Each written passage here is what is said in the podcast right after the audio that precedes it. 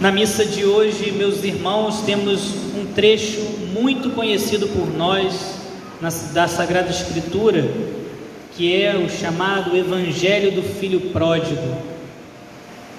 Este texto, na quaresma, se torna mais forte ainda, porque estamos num tempo propício para a reflexão interior, para a nossa conversão, para a busca radical de Deus, para a luta contra o pecado.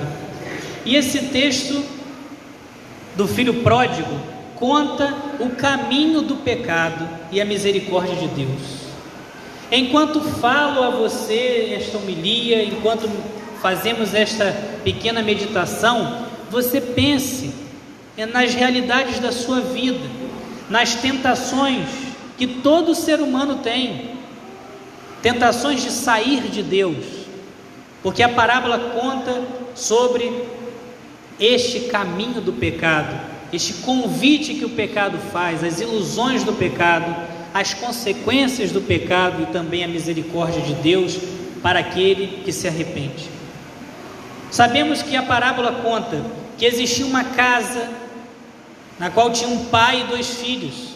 Esta casa estabelecida, uma casa que tinha comida, que tinha os empregados, que tinha tudo em ordem, tudo era bem servido.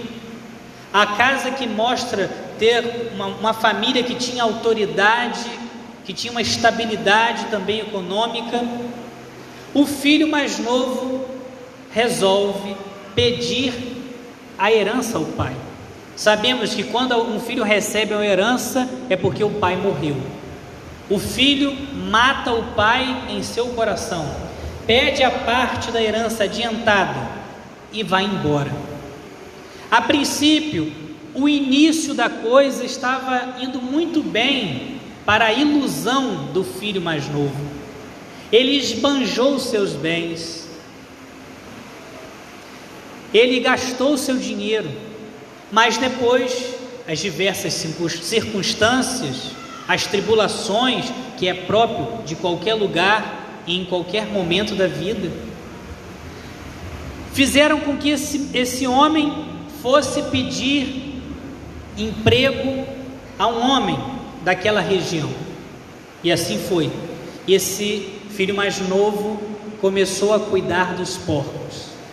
Mas chegou a um estágio, a consequência daquele pecado, que o filho mais novo estava querendo matar a sua fome. Chegou a tal nível de miséria, de degradação, aquele filho de um pai importante, de uma casa estabelecida, chegou a querer matar a fome com a lavagem dos porcos. Que coisa terrível. Veja o que o pecado faz é essa, é esse o caminho. A princípio, aparecem ilusões e a consequência do pecado, mais cedo ou mais tarde, é cuidar dos porcos. E veja que os porcos para o judeu são animais impuros. Então não é só um animal sujo, como a gente sabe em nossa cultura, é um animal impuro. Por isso a parábola mostra: olha onde o pecado leva leva para baixo do pior. Ele estava querendo matar a fome com a lavagem dos porcos, até os porcos, animais sujos e impuros para os judeus, tinham mais saciedade do que ele. É o, aonde chega o pecado.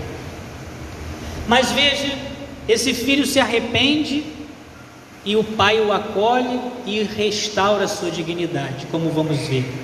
Mas então, para não cairmos neste, nessa ilusão do pecado, nós podemos refletir um pouco sobre como este filho chegou a tal ponto.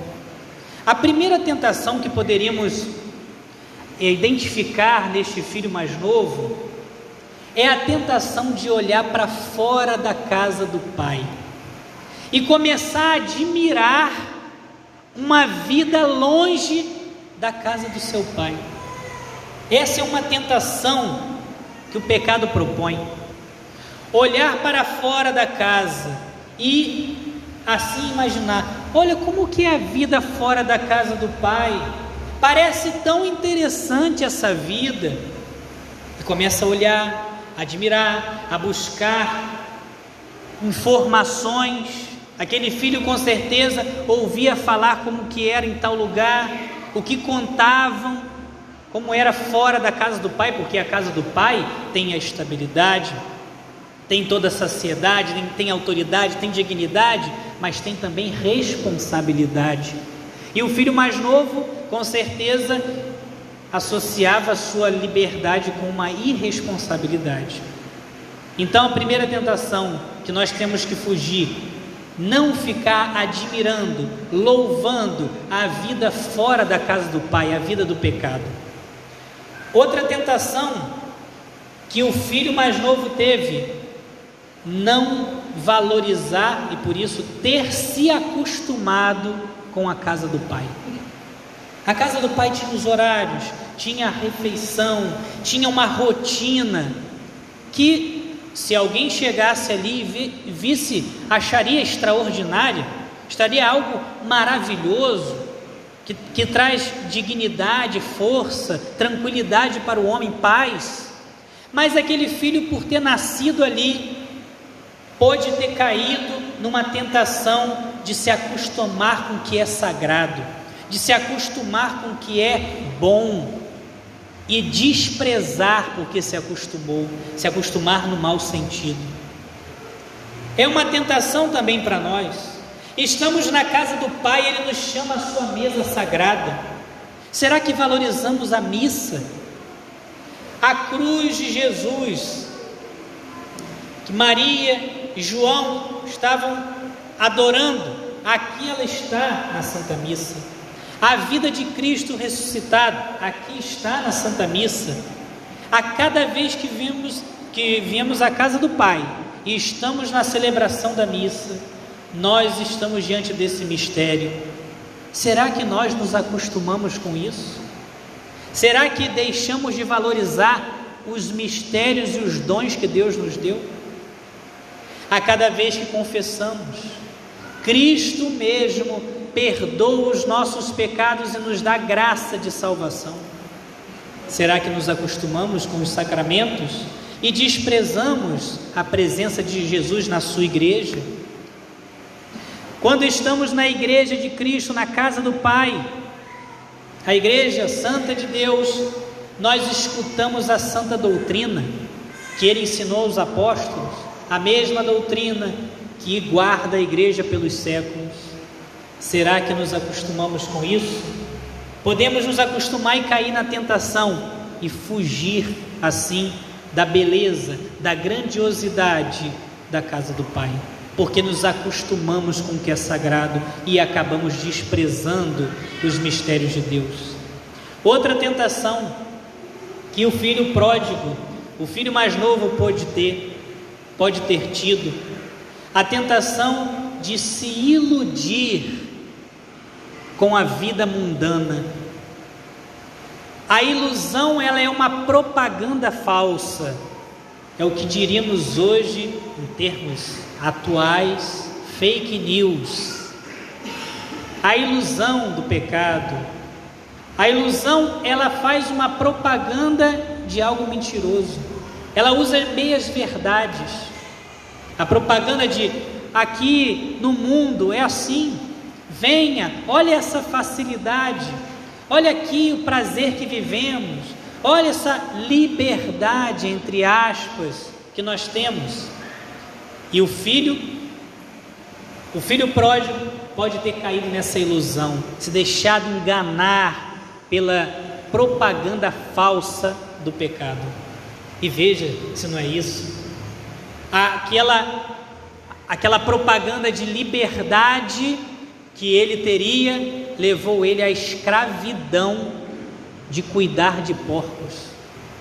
Aquela liberdade que a princípio começou muito bem, esbanjando seus bens, passou um tempinho, terminou escravo, terminou pior do que, do que qualquer outro empregado mesmo da casa do pai, que era tratado com toda a dignidade.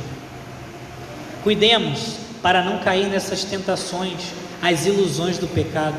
Sempre o caminho longe da vontade de Deus, dos mandamentos de Deus, parece mais fácil. Parece a opção que vai dar mais tranquilidade, mas sempre, no fundo, no final das contas, termina no erro, na ilusão, na angústia e na tristeza. Mas o pai também acolhe aquele filho, e Jesus, ao contar a, parábola, mostra a grande misericórdia de Deus com três sinais. O filho, quando chega, ele recebe uma túnica. A túnica simboliza dignidade. Aquele homem, aquele filho, tinha perdido sua dignidade. Estava longe de Deus e perdeu aquilo que ele tinha na casa do pai. Então é restabelecido a dignidade dele. Outro sinal que Jesus coloca na parábola, o anel. O anel é símbolo da autoridade. Aquele filho, quando está na casa do pai, ele participa da autoridade do pai, ele é o herdeiro, ele é o filho que conduz os negócios do pai. E aquele filho tinha perdido essa autoridade porque virou empregado de um homem desconhecido, porque recusou está na condição de filho obediente do Pai. O outro sinal que Jesus coloca na parábola são as sandálias. O homem livre usa sandálias, pés calçados. O escravo vivia descalçado, não usava calçados. Aquele filho recebe a sandália porque ele tinha virado escravo.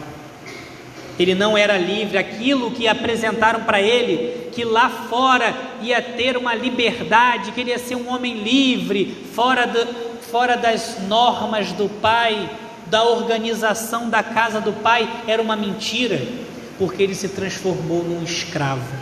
E o pai então devolve a dignidade para ele de homem livre e mostra que a verdadeira liberdade só se tem em Deus, o resto é mentira é uma propaganda falsa. Nós devemos pedir a graça ao Senhor de nos revestir dele, revestir de verdade esse homem novo que São Paulo disse na segunda leitura. Quando qualquer pessoa arrependida volta à casa do Pai, Deus dá, um, dá a graça, reveste de novo com a dignidade de filho de Deus. Devemos viver como novas criaturas. Esse é o caminho da quaresma, esse é o caminho da nossa vida. Buscar ser novas criaturas em Jesus Cristo, para viver como filhos de Deus nesta terra e chegar um dia à herança do Pai, que é a vida eterna. Que assim seja, amém.